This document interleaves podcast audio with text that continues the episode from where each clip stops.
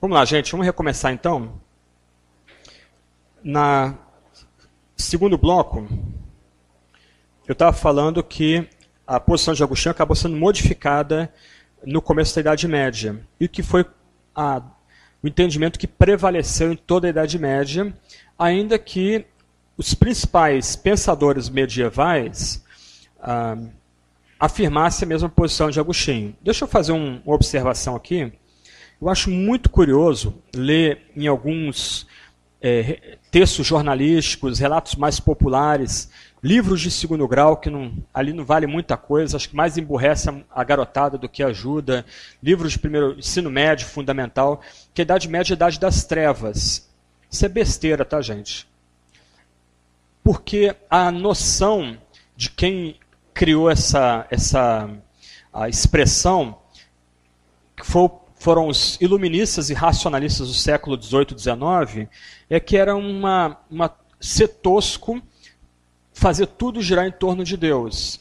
Então, a noção que, que ficou, a caricatura da Idade Média que ficou, é que ali é uma idade das trevas, uma idade obscurantista, porque todo mundo só falava de Deus, só pensava em Deus. Aí, com a Renascença, especialmente o Iluminismo, transcendeu-se essa bobajada. Só que, gente, 15 das maiores universidades que nós temos no Ocidente foram fundadas na Idade Média. Deixa eu só ler para vocês aqui uma lista. Olha só. Oxford e Cambridge,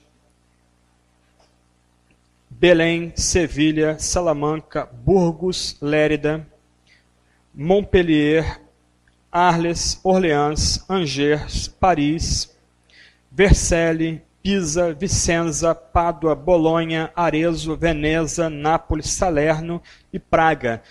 Todas essas universidades fundadas antes de 1300. Tá? Como é que eu posso chamar a Idade Média de Idade das Trevas? Nós, protestantes, a gente pode ter nossas diferenças com a tradição é, medieval, católica, que imperava nessa época, especialmente no campo da salvação, que é o que interessa a gente hoje aqui.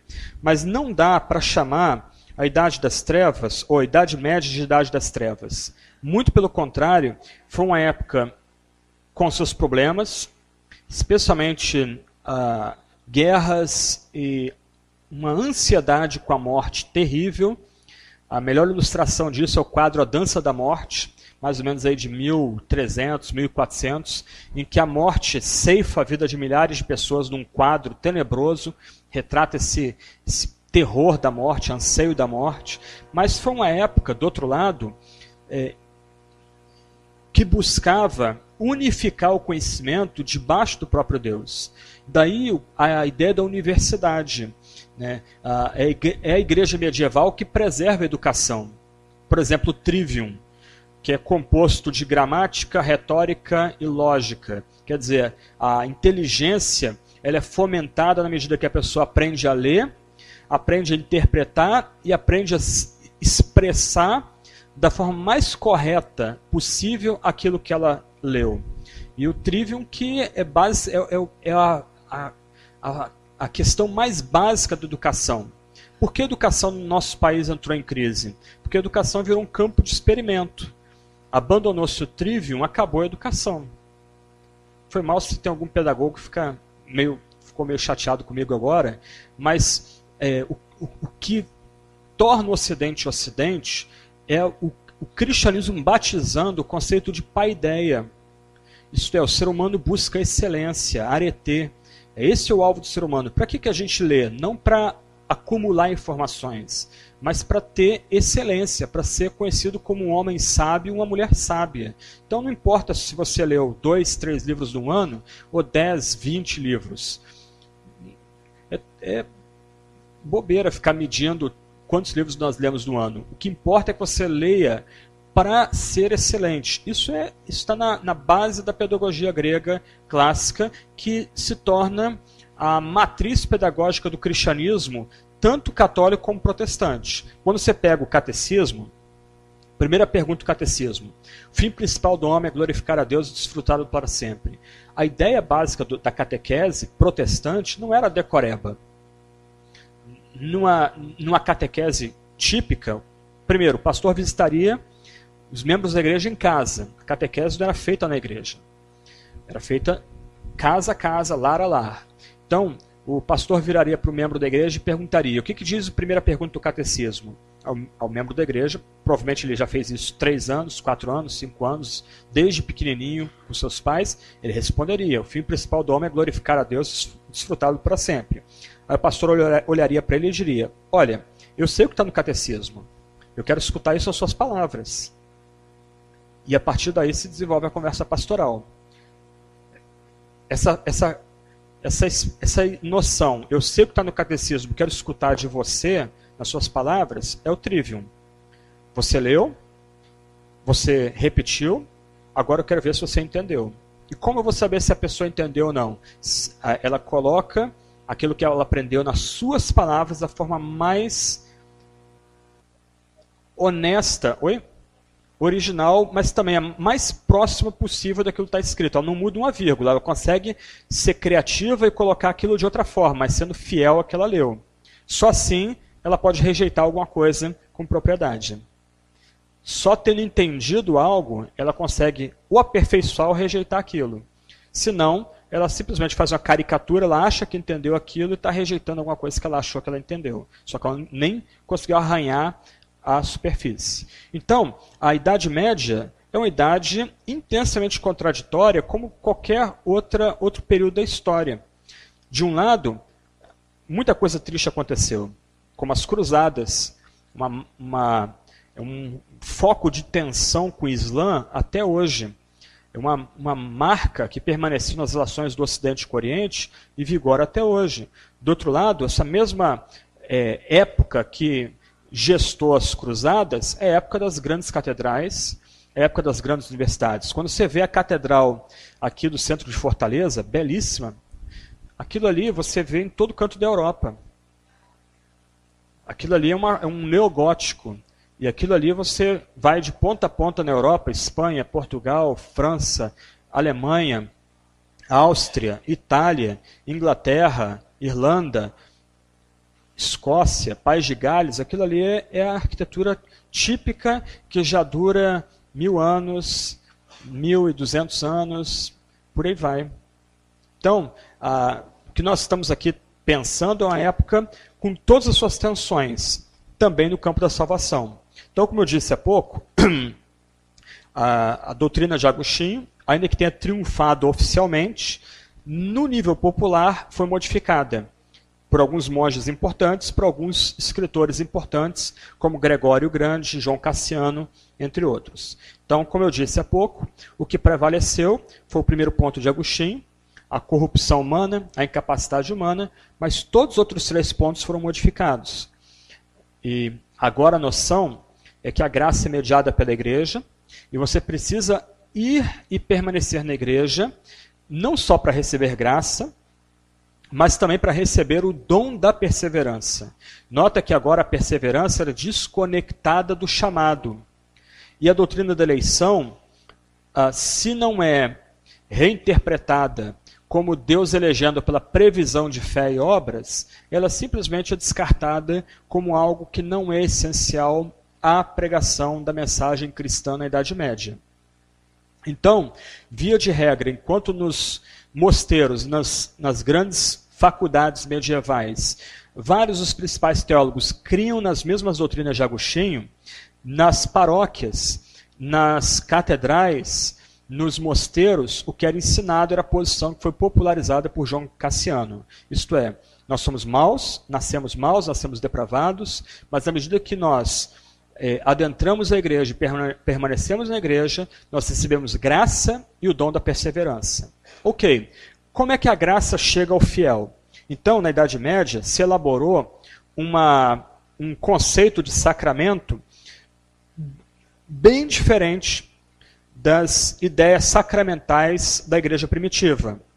Sem alongar muito, na igreja primitiva cria-se como sacramentos batismo e a ceia e a confissão de pecados. Esse é um sacramento que já era usado já mais ou menos aí desde o século III, século IV. Tá? O sacramento da absolvição. Só que aí, na Idade Média, nós passamos a ter os chamados sete sacramentos, que são é, defendidos e expostos até hoje no novo catecismo católico. Então, o batismo, agora, batismo de infantes como a porta de entrada na igreja, reino. Igreja agora é igual ao reino. Então, a, e no batismo a pessoa já recebe o Espírito Santo. Então, um infante, na pia batismal, sendo aspergido, o Espírito Santo já está sendo derramado sobre ele ali. Você tem a crisma, confirmação, okay? quando o infante ele chega à puberdade, 10, 12, 13 anos, então ele confessa a sua fé diante da comunidade, diante da igreja.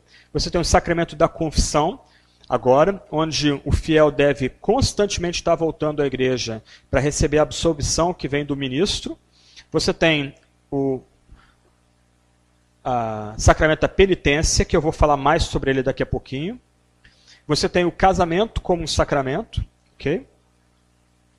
Você tem a ordem, isto é, a opção de se tornar um monge ou uma freira, e isso é um sacramento, e é um sacramento extra.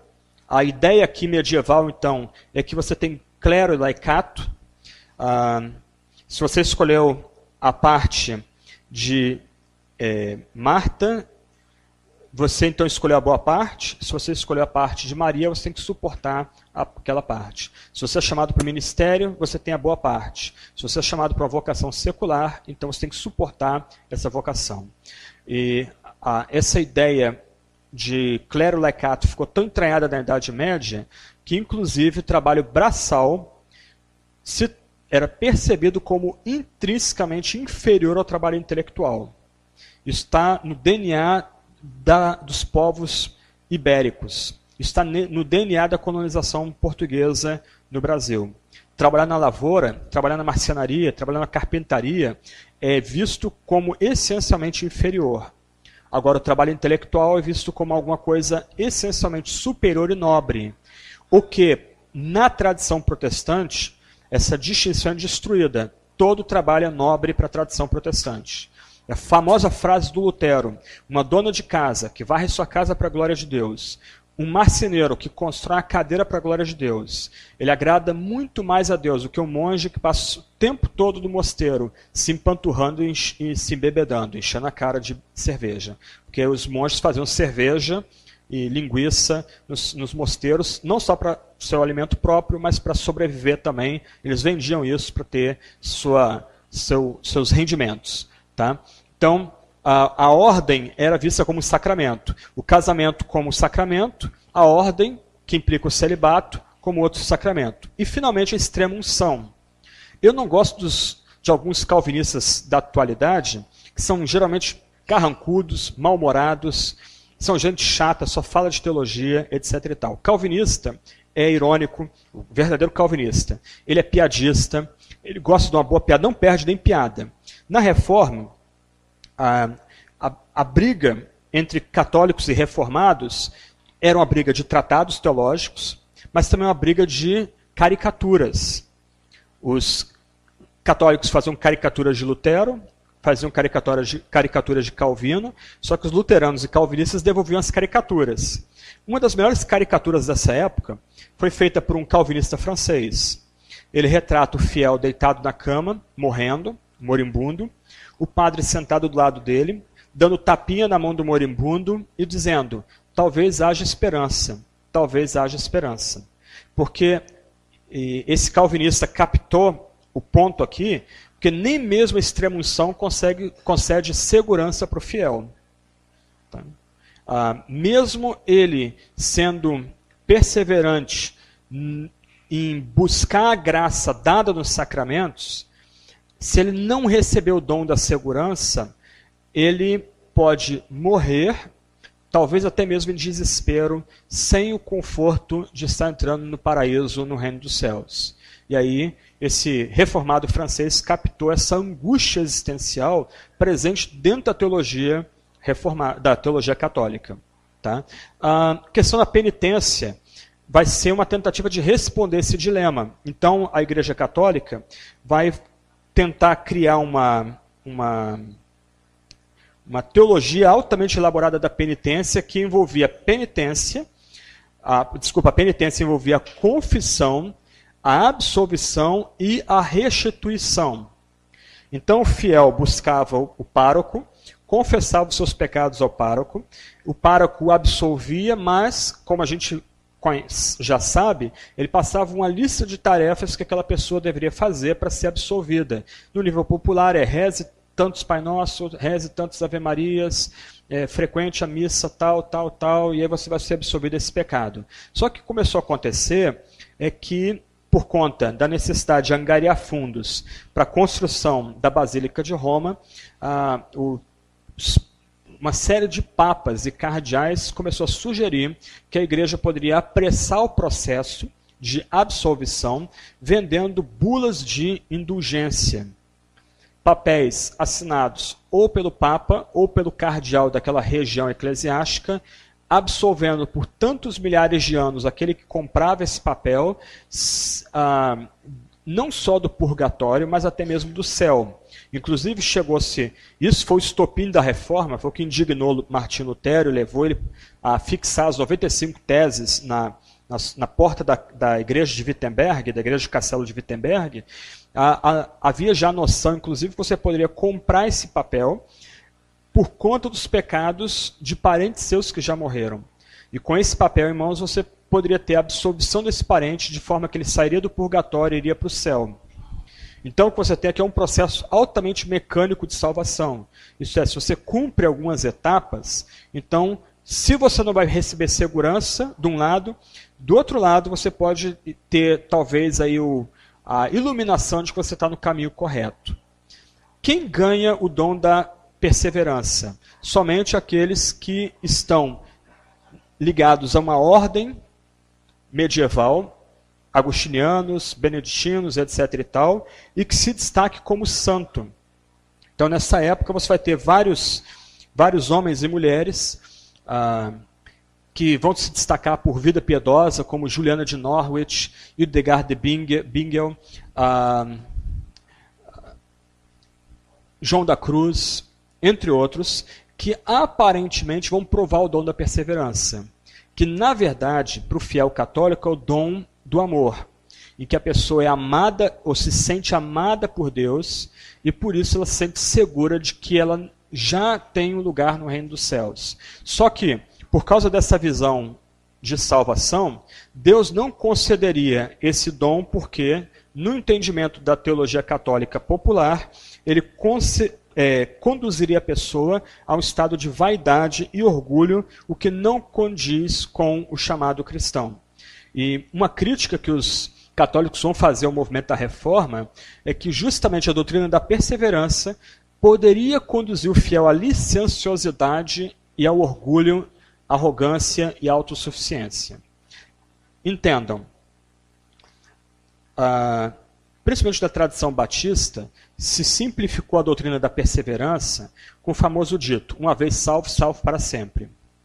E sendo muito sinceros, essa simplificação da doutrina conduziu muito da tradição batista no Brasil a um pouco caso com a doutrina da santificação.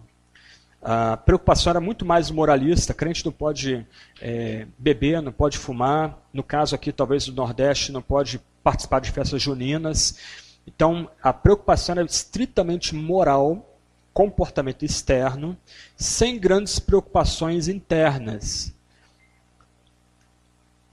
A pessoa se decidiu por Cristo, veio à frente, aí o pastor imediatamente já dizia: aceitou Jesus, então você está salvo.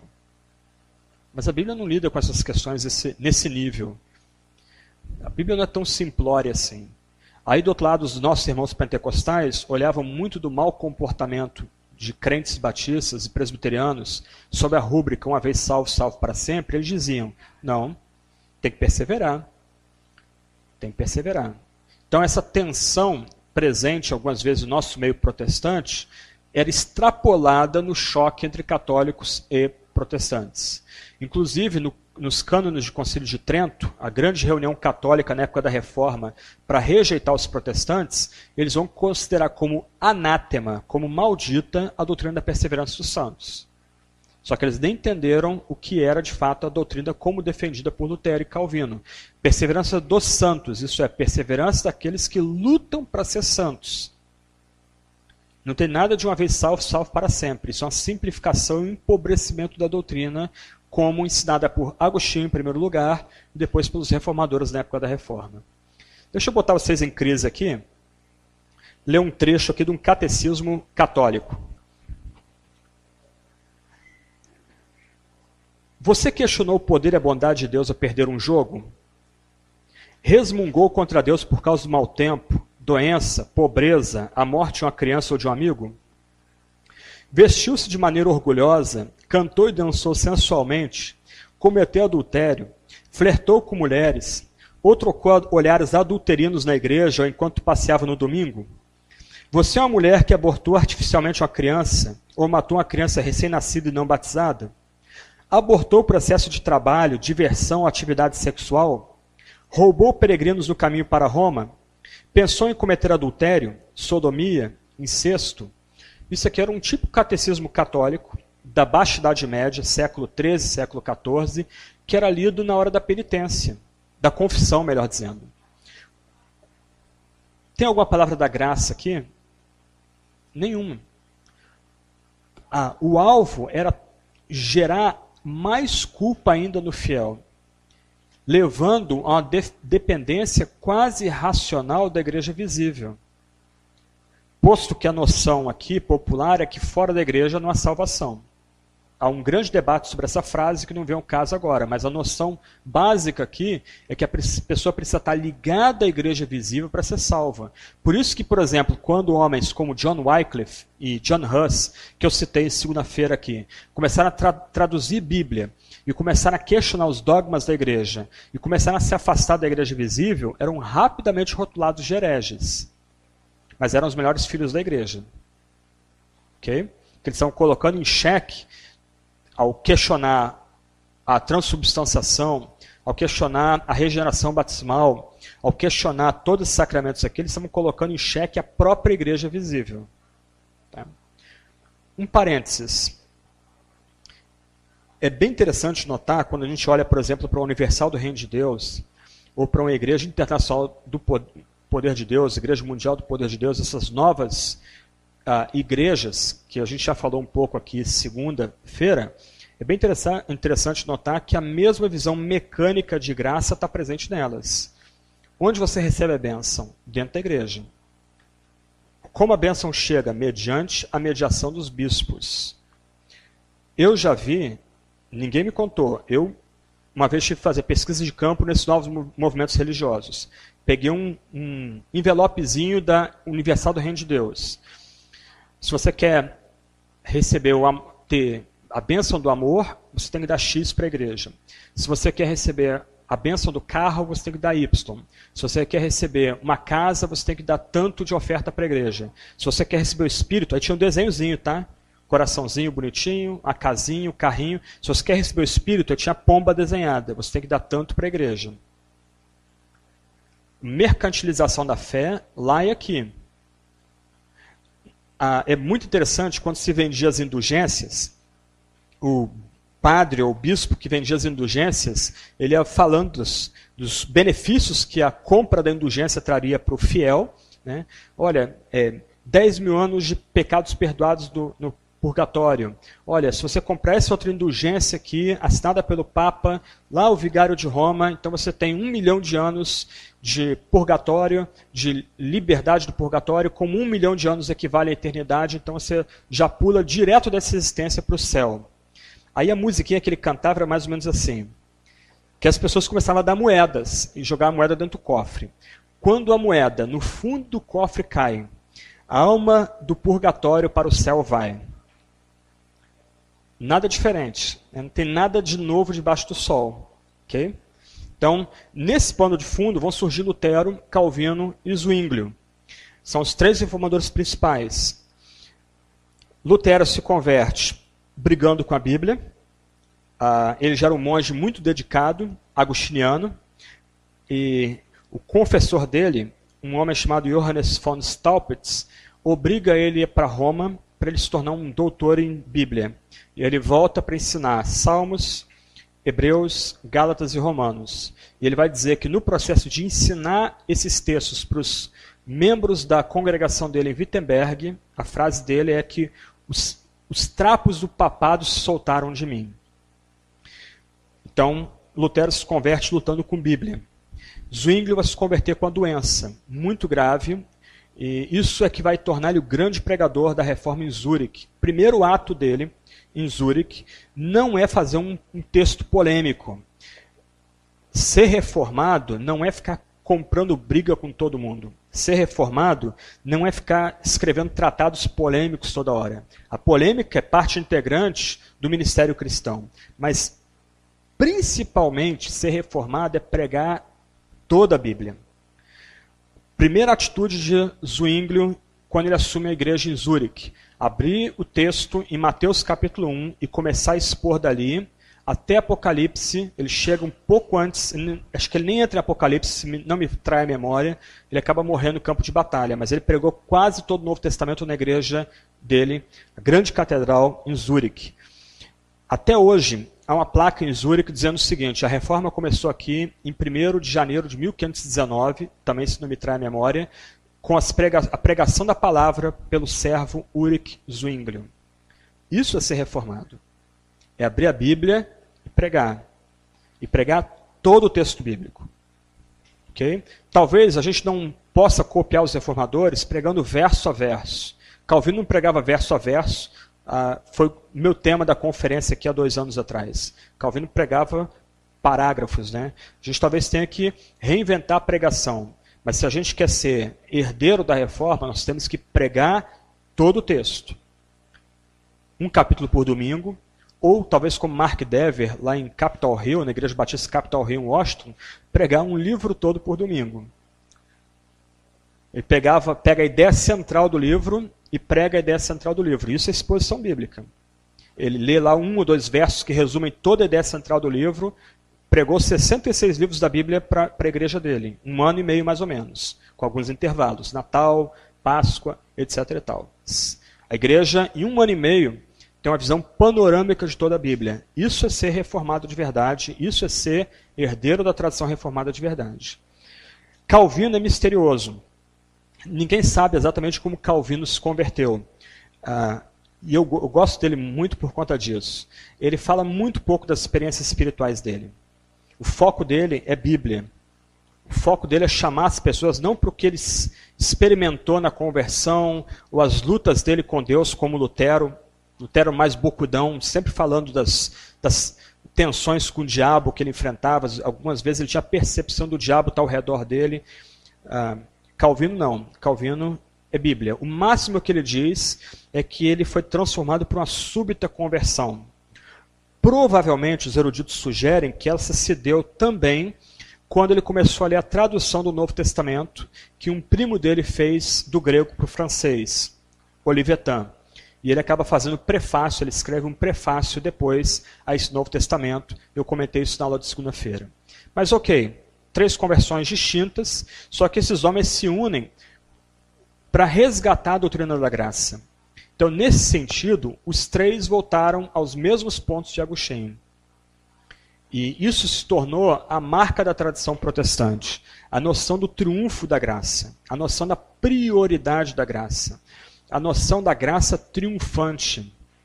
A, a graça não é mera energia, a graça não é, não é algo que eu me apego a ela. É a graça que me cativa, é a graça que me toma, a graça que me arrebata, é a graça que me encanta. É a graça que internece o meu coração. Ele era de pedra, agora é de carne. A graça que me faz me dobrar diante de Deus. Então a graça se tornou o tema da tradição reformada, se torna o grande bandeira da tradição reformada. Ao ponto de que alguém já sugeriu que na reforma você não tem invenção do calvinismo, do luteranismo. Que você tem na reforma é a redescoberta da teologia de Santo Agostinho. O que eles fizeram foi voltar lá atrás, Agostinho, especialmente para o texto bíblico. Ah, o primeiro comentário de Calvino, que ele escreve com 27 anos, é Romanos. Por quê? Porque ele é um homem agora encantado pela graça, não é o melhor comentário dele. O comentário que é o auge dele é o de Hebreus. É o comentário mais maduro dele é o comentário de Hebreus. E, diferente das caricaturas populares, para Calvino, o ponto central da teologia é o sacerdócio de Cristo. Isso faz sentido no contexto intensamente católico, onde o Papa e os párocos são os mediadores.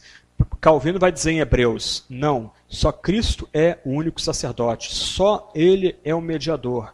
E Ele, por assim dizer, se apresenta a cada um de nós pessoalmente mediante a fé. Aquele que se agarra a Cristo mediante a fé não precisa mais de pároco, não precisa mais de sacramentos, não precisa mais de igrejas, porque Cristo é o seu suficiente sacrifício, é o único sacrifício suficiente que ele precisa para entrar numa relação correta com Deus vivo. Aí Hebreus é o comentário da maturidade, é o comentário do auge da carreira teológica de Calvino. Mas o comentário de abertura da carreira de Calvino é Romanos. Por quê? Porque Romanos se torna, por assim dizer, o conteúdo programático da reforma. Todos pecaram, destituídos estão da glória de Deus. Que todos. Os nobres, aqueles da casa de César, os moralistas, os religiosos, todos pecaram.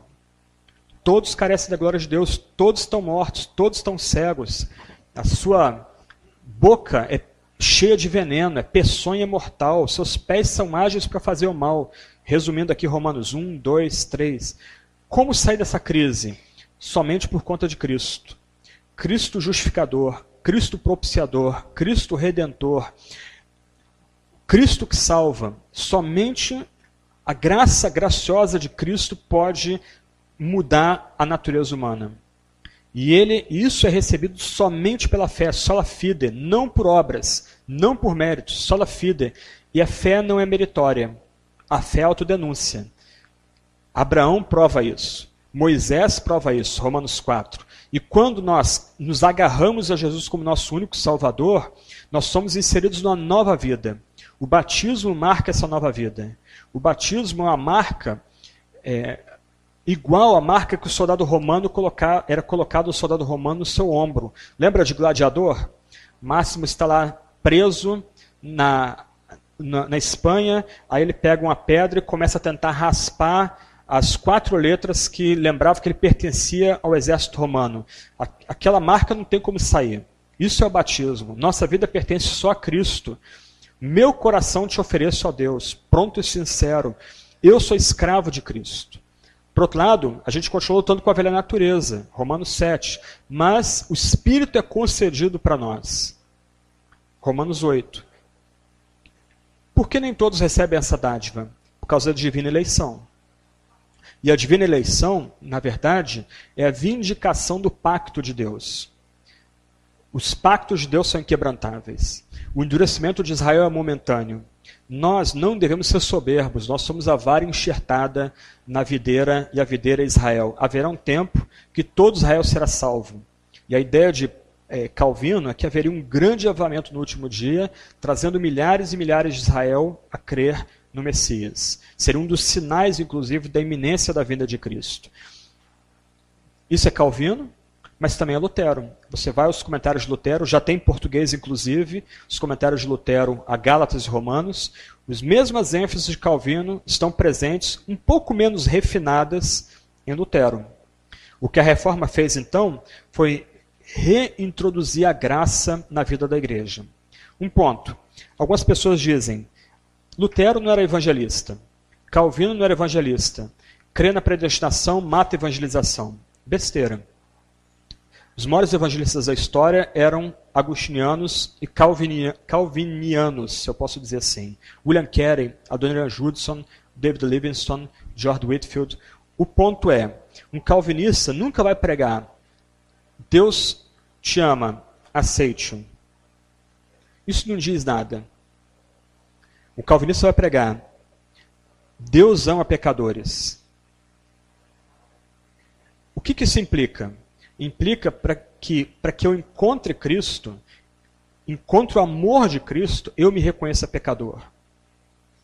E aí aqui a porca torce o rabo contra nós, né?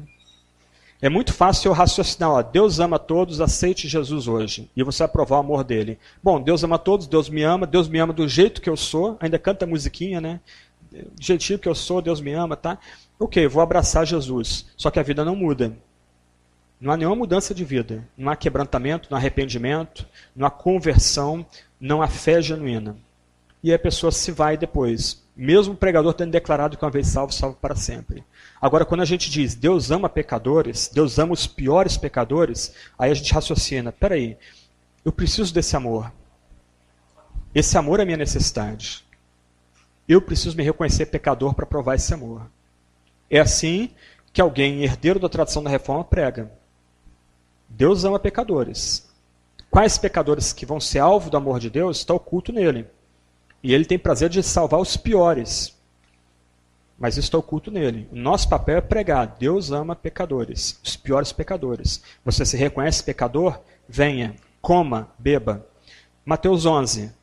Muito curioso que o mesmo texto que diz: "Vinde a mim", é o mesmo texto que Deus, o mesmo texto que diz que Jesus olha para cima e dá graças pelos que Deus concedeu a ele. O chamado aos pecadores e a confiança de que Deus traz esses piores pecadores não é contraditória. Ok? Mais um pouquinho. Deixando a reforma um pouco de lado, uh, 100 anos depois da reforma, vai romper uma grande controvérsia dentro da igreja reformada holandesa. Uh, problema aqui também é filosófico, porque o, o, a, paradigma filosófico muda, e sendo muito rápido, a, o paradigma que agora é, guia o trabalho teológico nas universidades da Reforma é a teologia, a filosofia aristotélica. E a filosofia aristotélica é, guia o erudito a tentar dar resposta para tudo.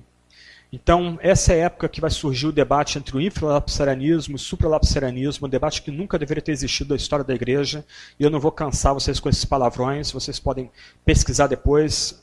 Na teologia sistemática tem alguma sessão debatendo historicamente isso, porque eu, particularmente, não vejo muito base bíblica para esse tipo de debate.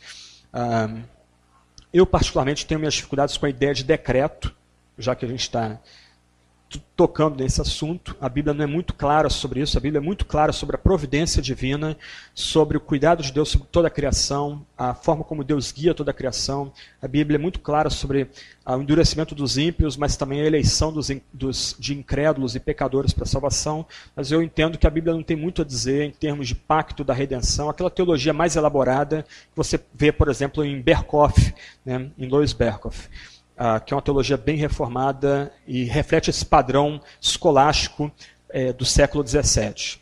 O fato é que nessa tentativa de fazer uma teologia que fecha todas as lacunas, uh, alguns teólogos começaram a se aproximar perigosamente da noção uh, de afirmar que Deus determinaria, inclusive, o mal e seria o autor do mal. E um pregador de reformado da cidade de Leiden, na Holanda, uh, chamado Jacob Arminius, Jacobus Arminius, ou Tiago Armínio. Ele, na tentativa de salvar o calvinismo, ele se percebia como um, herdeiro da tradição calvinista, ele tinha estudado em Genebra, inclusive, ele vai criar os chamados cinco pontos dos remonstrantes, ou cinco pontos do arminianismo, e daí que vem a teologia arminiana. A ideia dele é que Deus concede livre-arbítrio para os pecadores, ah, ainda que, desculpa, ah, o negócio é um pouco mais complicado, que Armínio era um pouco mais complicado. Isso já é mais a, a, a ideia popular do arminianismo. Armínio cria em pecado original. Antes de falar dos cinco pontos do arminianismo, ele cria no pecado original. Ele manteve o primeiro ponto de Agostinho, ele cria que os seres humanos, depois da queda, são existencialmente escravos, mas ele criou um conceito de graça preveniente para substituir o conceito de Agostinho de graça irresistível. Então a ideia agora para Armínio, e a graça preveniente viria antes da eleição, é que a graça não é mais irresistível, a graça pode ser resistida, mas essa graça geral dada a todo homem, toda mulher, em todo lugar e que emana da cruz, ela concede para si dizer um momento de lucidez ao ímpio, onde ele pode crer e se arrepender ou permanecer nos seus pecados. Se ele crer e se arrepender, então Deus vai elegê-lo porque Deus previu, anteviu que ele creria em Deus e no seu Filho Jesus Cristo. Ele modificou a doutrina da expiação. Eu estou só colocando esses, essas, esses pontos sem uma, um formato lógico. Daqui a pouco eu, eu vou falar dos cinco pontos como passou a história. Para Armínios, a morte de Cristo não é mais uma morte vicária, substitutiva e penal, que é um ponto importante na teologia, que nasceu em Anselmo de Cantuária, que eu mencionei há pouco, no primeiro bloco, e Calvino também refina, assim como Lutero vai refinar esse ensino de que Cristo morreu na cruz no meu lugar, ou Cristo morreu no, por pecadores na cruz. Cristo, por assim dizer, recebe a ira de Deus pelos nossos pecados, para que a graça de Cristo seja derramada naqueles que creem nele. Então a morte de Cristo é vicária, é uma morte substitutiva e é uma morte penal, no sentido de que Cristo morre no lugar de pecadores. Deus estava em Cristo reconciliando consigo o mundo. Deus comprou a igreja com seu próprio sangue. Para Armínio, Cristo não morreu na cruz por pecadores. Cristo morreu na cruz para mostrar quão sério é quebrar a lei de Deus. Então o justo morre como injusto para mostrar para a humanidade que quem não obedecer os comandos de Deus, não for atraído a Deus, morrerá como Cristo. Mas porque Cristo é Deus e homem, Cristo ressuscita dentre os mortos. Arminius não inventou essa doutrina. Essa doutrina foi inventada por um holandês chamado Hugo Grotius. A gente não tem tempo para desenvolver essa, esse ponto, mas é curioso que muita gente que tenta romper com o calvinismo hoje continua crendo no que é central para a fé reformada e para a fé luterana, a fé evangélica, que é a morte substitutiva vicária de Cristo na cruz. Ele redimiu pecadores, ele justificou pecadores, ele espiou pecadores, ele propiciou e reconciliou pecadores de fato no Calvário. Então, você tem uma contradição violenta que ao mesmo tempo que as pessoas querem dizer que você tem que aceitar Jesus, elas vão afirmar que Jesus morreu por pecadores na cruz. Ah, pode alguém pagar duas vezes pelo seu mesmo pecado? Ela já não foi absolvida lá atrás? Como é que ela vai pagar por algo que ela já recebeu absolvição? Ok. Ah, então, Armínios também rompe com esse ponto. E isso não é percebido por muitos arminianos modernos. Uh, na tradição metodista, Wesley tentou manter a doutrina da expiação. Só que quem veio depois dele, metodistas posteriores como John Fletcher, rompeu, romperam com a doutrina da expiação, abraçando a chamada teoria governamental da expiação. Isto é, Cristo morre na cruz para mostrar que Deus mantém o seu governo moral sobre o universo. Quem quebra pecado vai pagar o preço, o justo, no caso, pagando o preço pelo injusto. Mas a morte de Cristo não muda nada objetivamente na relação do pecador com Cristo. Parece muito complicado, vocês vão voltar a isso depois. Mas para a tradição evangélica, a morte de Cristo muda objetivamente a relação do pecador eleito com Cristo. Okay? E por último, na Armínios foi ambíguo, ele não deixou claro se o crente perseveraria até o fim ou cairia da graça. Os discípulos dele, então, pegam essas várias elaborações de Armínios e aí sim criam os chamados cinco pontos do arminianismo. O pecado não afeta o livre-arbítrio, ou a livre vontade. A eleição é baseada na presciência divina. A, a graça pode ser resistida. A morte de Cristo é por todos e para todos. E a, o crente pode vir a cair da graça se não perseverar nos comandos dados pelo próprio Jesus Cristo. O curioso é que eu falei de Niceia, o concílio de Niceia, não eu mencionei de passagem Constantinopla e nem mencionei Calcedônia, que foi o concílio-chave que definiu a união das naturezas humana e divina na pessoa de Salvador. Mas o Sínodo de Dort foi, depois desses concílios, o primeiro e último sínodo internacional da igreja. Esse foi um sínodo convocado pela liderança da igreja reformada holandesa para tentar debater o assunto. E aí vieram é, gente da Escócia, da França, da Alemanha, da própria Holanda, da Suíça, até mesmo gente veio do norte da Itália para participar desse concílio. Os únicos ingleses que participaram desse concílio eram os que estavam exilados na Holanda, porque o rei da Inglaterra proibiu que os líderes da igreja da Inglaterra participassem do sínodo de Dort. No começo, a ideia do sínodo era ouvir os arminianos, os chamados remonstrantes, mas desde o começo eles tentaram obstruir o sínodo, ah, fazendo acusações levianas contra alguns reformados ali presentes e tentando tirar o debate das questões teológicas e levando o debate para as questões políticas. Isso é um outro desdobramento que eu não tenho como entrar agora no assunto. Depois de muitas idas e vindas, o presidente do sínodo ah, deu ordem para que, a partir de certo ponto, os teólogos e pastores da igreja, que eram arminianos, não falassem mais agora. Eles estavam tiveram a palavra caçada.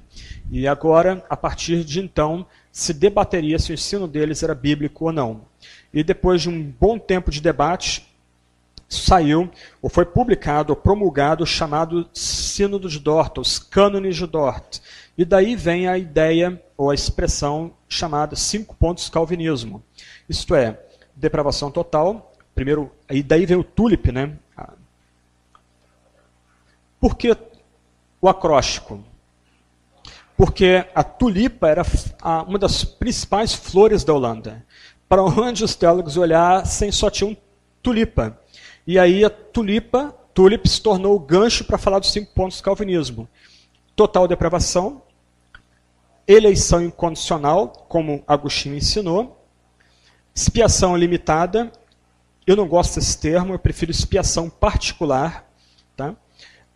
Graça irresistível e perseverança dos santos. O ponto novo aqui é justamente a chamada expiação limitada ou expiação particular. Novo porque é a primeira vez na história da igreja que esse ponto vai ser colocado claramente no documento confessional. Mas, se você começa a ler os teólogos antigos retroativamente, até mesmo Agostinho, você já vai ver, se não insinuações, mas algumas declarações bem fortes, afirmando que Cristo morre pelos eleitos. Qual é o ponto aqui, gente? E aqui que, para mim, sendo bem franco, esse é o ponto mais complicado da, dos chamados cinco pontos do calvinismo.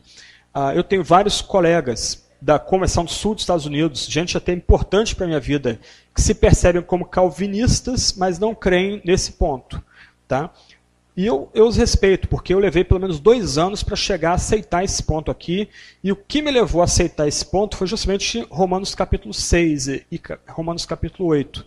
Especialmente o uso dos pronomes. É sempre nós. Isso é bem curioso ali.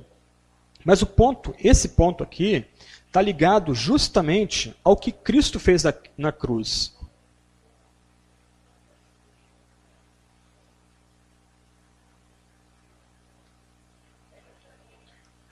Está por trás da chamada expiação particular é justamente isso. O que Cristo fez na cruz? Ele de fato salvou pecadores ou ele abriu caminho para a salvação? Ele é salvador ou possibilitador? Esse é o ponto. Então, mesmo na literatura mais antiga, ainda que não fosse explícita quanto a esse ponto, diria-se: olha, aqueles pelos quais Cristo morreu foi assegurado a eles a reconciliação, expiação, a propiciação, a justificação, a redenção de forma inquebrantável, de tal forma que eles perseverarão. A questão agora é: o que Cristo fez na cruz? E ele fez isso por quem?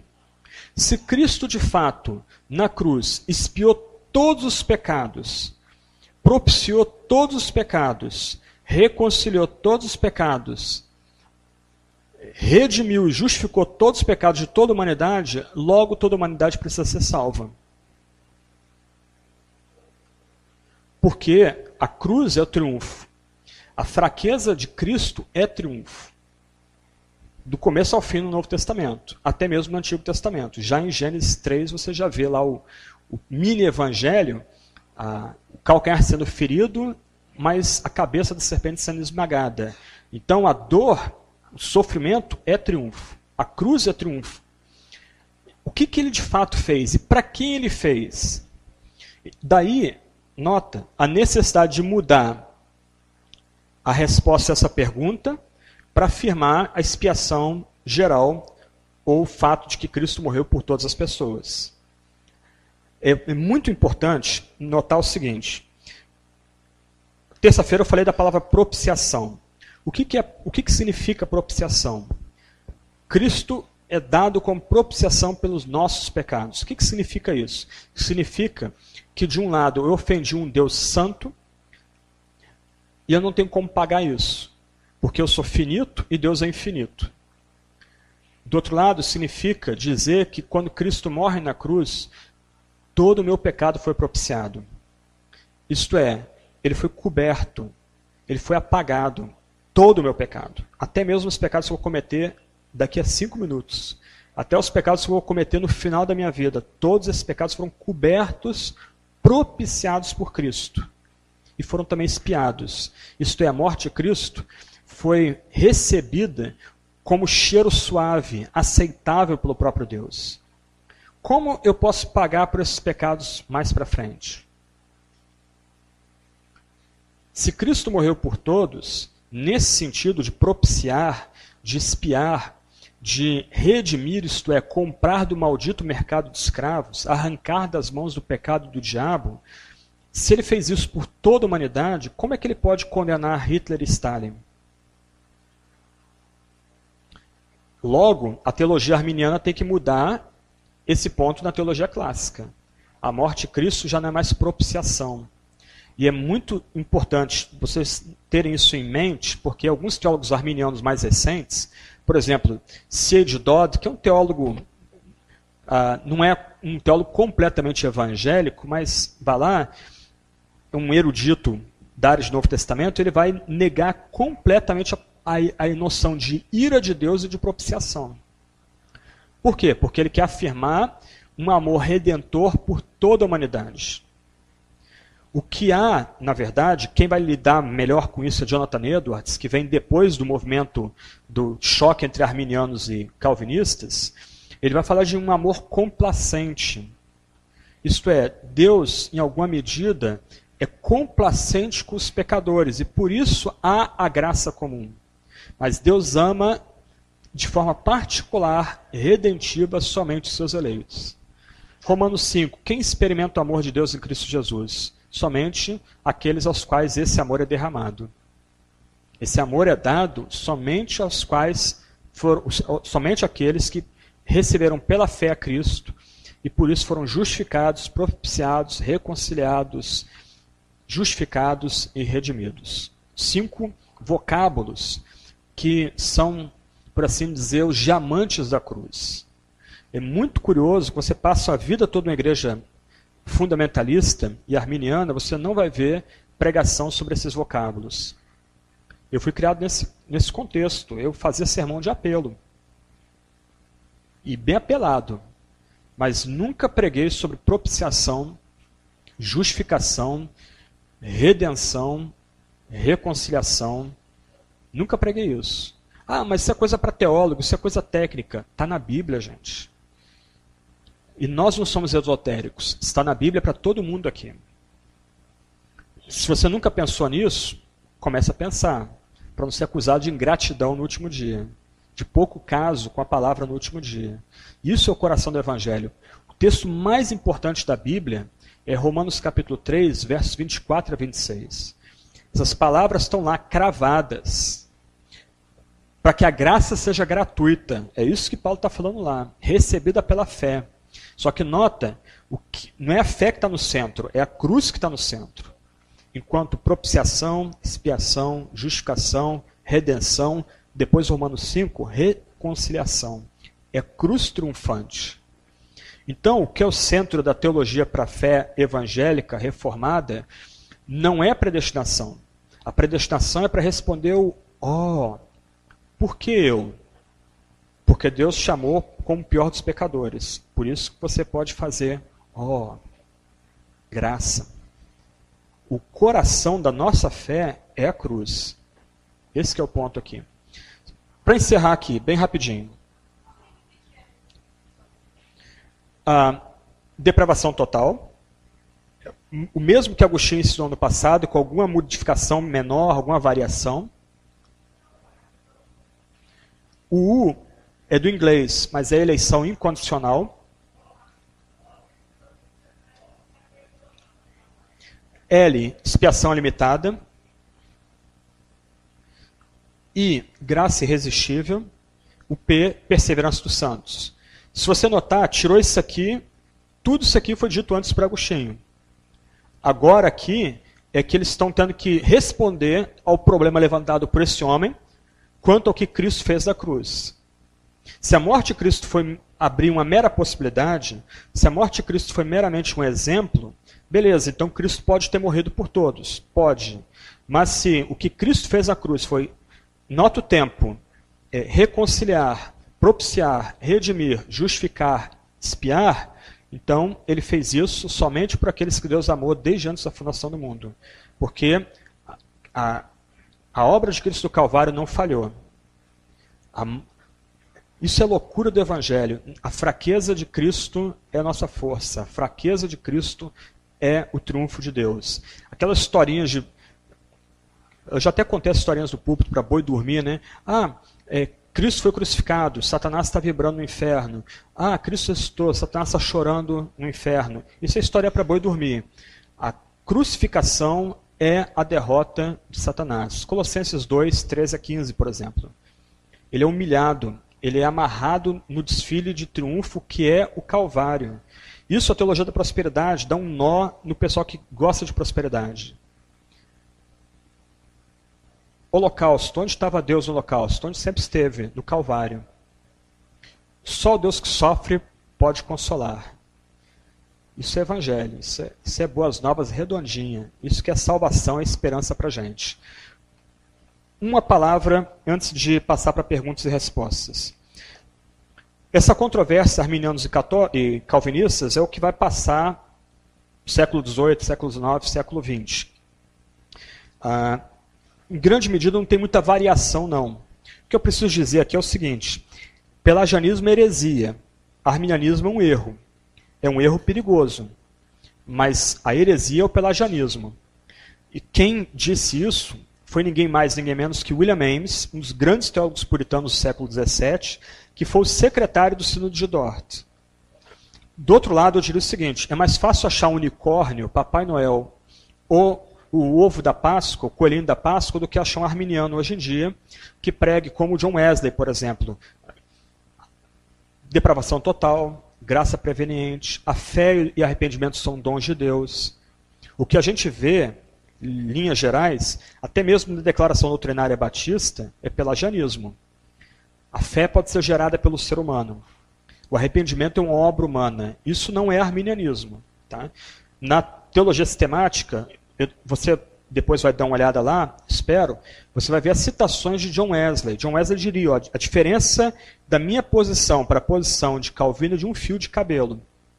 Ele, Wesley divergia da predestinação e da perseverança dos santos. No mais, ele seguia Calvino. Justificação, regeneração, fé e arrependimento são concedidos pelo próprio Deus, são dons do Espírito Santo. Isso é John Wesley. Eu li os sermões dele. Tem até na internet. Eu descobri uma igreja metodista que disponibilizou 50 sermões dele em PDF. Perdi o endereço. Você bota na internet, lá no Google, sermões John Wesley, você, tem, você vai achar, baixa tudo para o seu computador. De graça, a igreja está oferecendo de graça para baixar. Mas você começa a ler os sermões de Wesley, eles são evangélicos. O problema é que o arminianismo, é, além de é um erro teológico, mas ele não para aí. Quem vem depois acaba abrindo as portas para algumas heresias muito complicadas, e foi assim na Inglaterra com os batistas arminianos. Primeira geração tentou ser evangélica. Segunda geração começou a, que o arminianismo é, é racionalista. Então ele começou a tentar racionalizar Trindade caiu para o arianismo. Depois caiu para o unitarianismo. Em 150 anos já era uma denominação liberal, a mesma história da Convenção Batista Brasileira aqui no Brasil. Okay? Você começa a investigar os seminários principais batistas, a maior parte deles são é uma amálgama. Na igreja o pastor é liberal, ou, desculpa, na igreja o pastor é arminiano, faz apelo, e esse jeito bem naturalista, quem quer aceitar Jesus, aceite Jesus, eu aceitei Jesus há tanto tempo, nunca me arrependi, vem à frente, ah, vem à frente uma vez salvo, salvo para sempre, tá? Contado aqui, já, o seu nome acabou de ser escrito no livro do, lá do, dos justos. Só que aí vai para o seminário, o cara descrê de milagres, descrê da Bíblia como palavra de Deus, ok. Ok. Amanhã eu vou falar sobre a questão da igreja, desenvolvimento da relação da igreja com o Estado, só que eu quero falar um pouquinho, antes de começar a aula, sobre Calbart, que ele, para mal ou para bem, vai tentar romper a, o impasse entre arminianos e calvinistas. Então é mais um dado histórico, só para vocês terem uma informação histórica, e depois a gente entra para tratar um pouco sobre a igreja aí. Perguntas?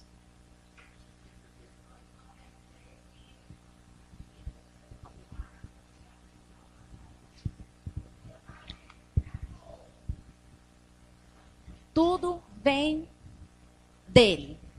Uhum. A questão da salvação. Uhum. Aí eu vou puxar só uma coisa e eu quero assim, para os reformadores, é, por exemplo, para os calvinistas, a questão do mal, uhum. Uhum. a questão da soberania de Deus, até nisso, por exemplo, porque às vezes a pessoa coloca assim, que Deus é, é, é totalmente é, contrário ao mal. Uhum, Só uhum. que a gente vê alguns textos bíblicos uhum, uhum. que fala, uhum. é, por exemplo, é, que Deus usa Ciro, uhum. né, como servo para fazer a vontade dele. Inclusive eu estou com um livro dessa grossura lá em casa falando sobre a providência divina, uhum. falando que no que a gente chama de bem e mal, uhum. Deus é soberano sobre tudo. Sim. Uhum. E ele usa o mal e usa o bem para cumprir os seus propósitos. Eu quero saber, para os reformadores, eles têm essa visão também? Sim. A ideia é que, de um lado, Deus decretou permitir a queda humana, e até mesmo o mal está debaixo do controle divino. Como diz Paulo, Deus vai usar mesmo o mal para o bem. Romanos 8, 28, por exemplo. Então não há uma única força sem ou debaixo do controle da soberania absoluta de Deus. Hoje está em voga a ideia do teísmo aberto, teologia relacional, etc., que tenta salvar Deus diante, por exemplo, de tsunami, holocausto e essas tragédias que têm ocorrido em sequência e que chamam muita atenção no noticiário. Mas olha só, longe de salvar Deus, elas rebaixam Deus. Porque se Deus não é soberano supremo, e o mesmo tsunami não aconteceu pela vontade dele, quem fez aquele tsunami? Acaso um, uh, alguma lei natural que sugere que a Terra está se ajeitando e as rochas se, se chocarem, por isso houve o tsunami? O diabo. Se não é Deus que é soberano sobre aquilo, então há algum outro tipo de força que compete com Deus pelo controle do universo. Há andaimes no universo que Deus não chegou lá ainda e que está em construção. Se Deus é soberano sobre aquilo, e se Deus não tem como evitar aquilo, que esperança nós temos então? De que a dor, o sofrimento que dilacera a gente, que leva a gente quase a, a, a perder a fé se não for a mercê divina, quem garante que isso vai mudar? É só a crença num Deus que fere e cura que mantém a gente de pé. E esse, essa, essas brincadeiras de filósofo não conseguem entender isso passam-se por espertos, fazem até pose gênero, já vi alguns desses caras falando na igreja, aí parece muito reflexivos, bota a mão no queixo, mãozinha no, no bolso, e fica andando de um lado para o outro, mas os caras eles estão tão ensimesmados consigo mesmo que eles não conseguem pensar nas implicações do que eles estão destacando. No final, o que eles fazem é rebaixar Deus ao nível da criatura. E, e roubando toda a esperança, toda a certeza de que o diabo vai ser derrotado, o mal vai ser derrotado e a justiça vai triunfar no final. É interessante notar que no discurso dessa gente não tem nenhuma dimensão de escatologia, novos céus, nova terra. Para nós aqui, eu, eu acho que vou encerrar com isso, porque o que você está levantando é dar pano para manga. Mas o ponto é o seguinte: para nós é Deus é bom e Deus é soberano. O mal continua agindo na criação, mas porque Deus é bom e soberano, ele vai terminar com o mal um dia. Por isso que nós oramos, venha a nós o vosso reino. Então, hoje, se eu tivesse que reescrever a, a teologia sistemática, eu, não, eu e o meu colega, nós botamos a Teodiceia na doutrina da providência de Deus.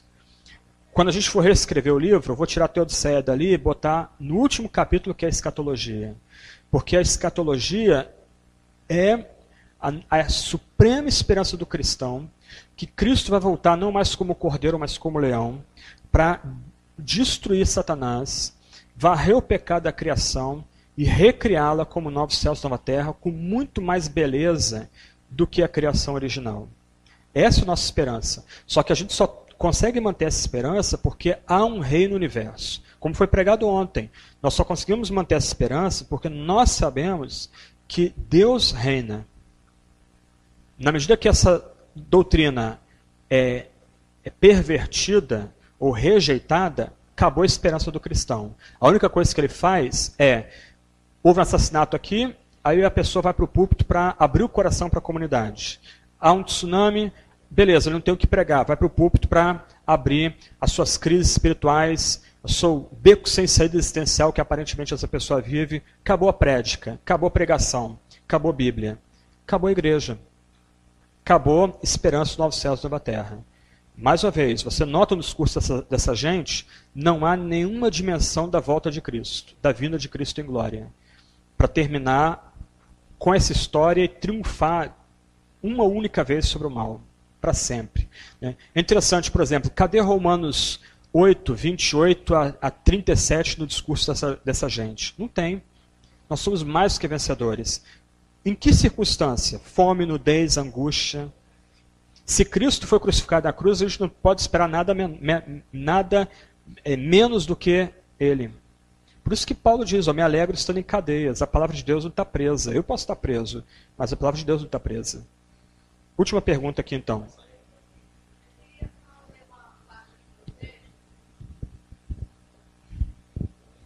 Falando sobre a, o livre-arbítrio livre uhum. que você colocou de que existia uhum. em Adão, né? Uhum. Aqui na passagem de Lucas, no capítulo 13, 34, eu queria entender melhor uhum, a questão mesmo uhum. do livre-arbítrio. Uhum. Jerusalém, Jerusalém, você que mata os profetas e apedreja os que são enviados. Uhum. Quantas vezes eu quis reunir os seus filhos, como a galinha reúne os seus pintinhos debaixo das suas asas, mas vocês não quiseram. Uhum. Eis que a casa de vocês ficará deserta, eu lhes digo que vocês não me verão mais, até que digam: Bendito que vem em nome do Senhor. Uhum. Eles foram entregues ao seu próprio pecado. Voltando ao texto de Mateus 11, ele é emblemático. Jesus diz: Olha, os milagres foram feitos aqui, em Cafarnaum. Se tivessem sido feitos em Sodoma e Gomorra, há muito eles seriam se arrependido do pó e na cinza. Qual o ponto ali? Deus, ou melhor, desculpa, Jesus, ele antevê que ele previu que se aqueles milagres que ele está fazendo para aquela geração tivessem sido feitos para Cafarnaum ou Sodoma e Gomorra, Sodoma e Gomorra teria abandonado os terríveis pecados deles e não teriam sido consumidos. Então a mera previsão não implica salvação. É quando ele, na sequência de Mateus 11, ele diz: Eu te dou graça, ó Pai, que tu não revelaste isso aos sábios entendidos, mas aos pequeninos. É nisso que está fundada a salvação. É por isso que Jesus diz: Ó, vinde a mim, estáis cansados e oprimidos, não é qualquer um. A pessoa tem que se reconhecer cansada e oprimida. No caso, ok, antes de entrar no texto, o, o, a questão é: Deus não tinha obrigação nenhuma, ou não tem obrigação de nenhum, em salvar nenhum de nós. Porque todos nós somos rápidos para procurar destruição. O que ele faz, na verdade, é salvar os piores pecadores, atraindo-os para si e deixar os outros à sua própria sorte, buscando sua própria liberdade. É isso. De um lado, Jesus, ele se compraz em demonstrar amor pela cidade onde Deus está. Do outro lado, paradoxalmente, ele entrega esses pecadores ao seu próprio caminho ainda que ele salve alguns em Jerusalém, ainda que o Espírito Santo seja derramado em Jerusalém, ainda que o Evangelho cede de Jerusalém a todas as nações e a gente aqui também. Então, eles livremente correram para o pecado deles. Só aqueles que Deus amou de antemão é que vieram a ele e foram atraídos a ele, como diz lá, profeta com cordas de amor.